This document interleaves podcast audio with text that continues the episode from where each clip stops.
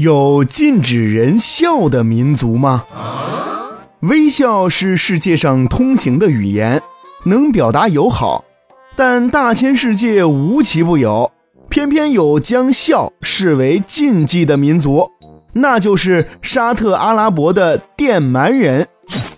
在当地，笑被认为是一种不友好、不礼貌的行为，甚至被认为是对神明的亵渎。Oh no！电蛮人认为不对客人笑才是友好的。不对长辈笑才是尊敬和孝顺的。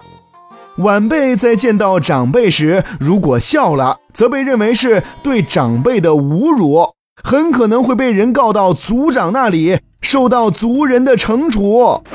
不仅如此，年轻人在一起谈恋爱时也是不准笑的。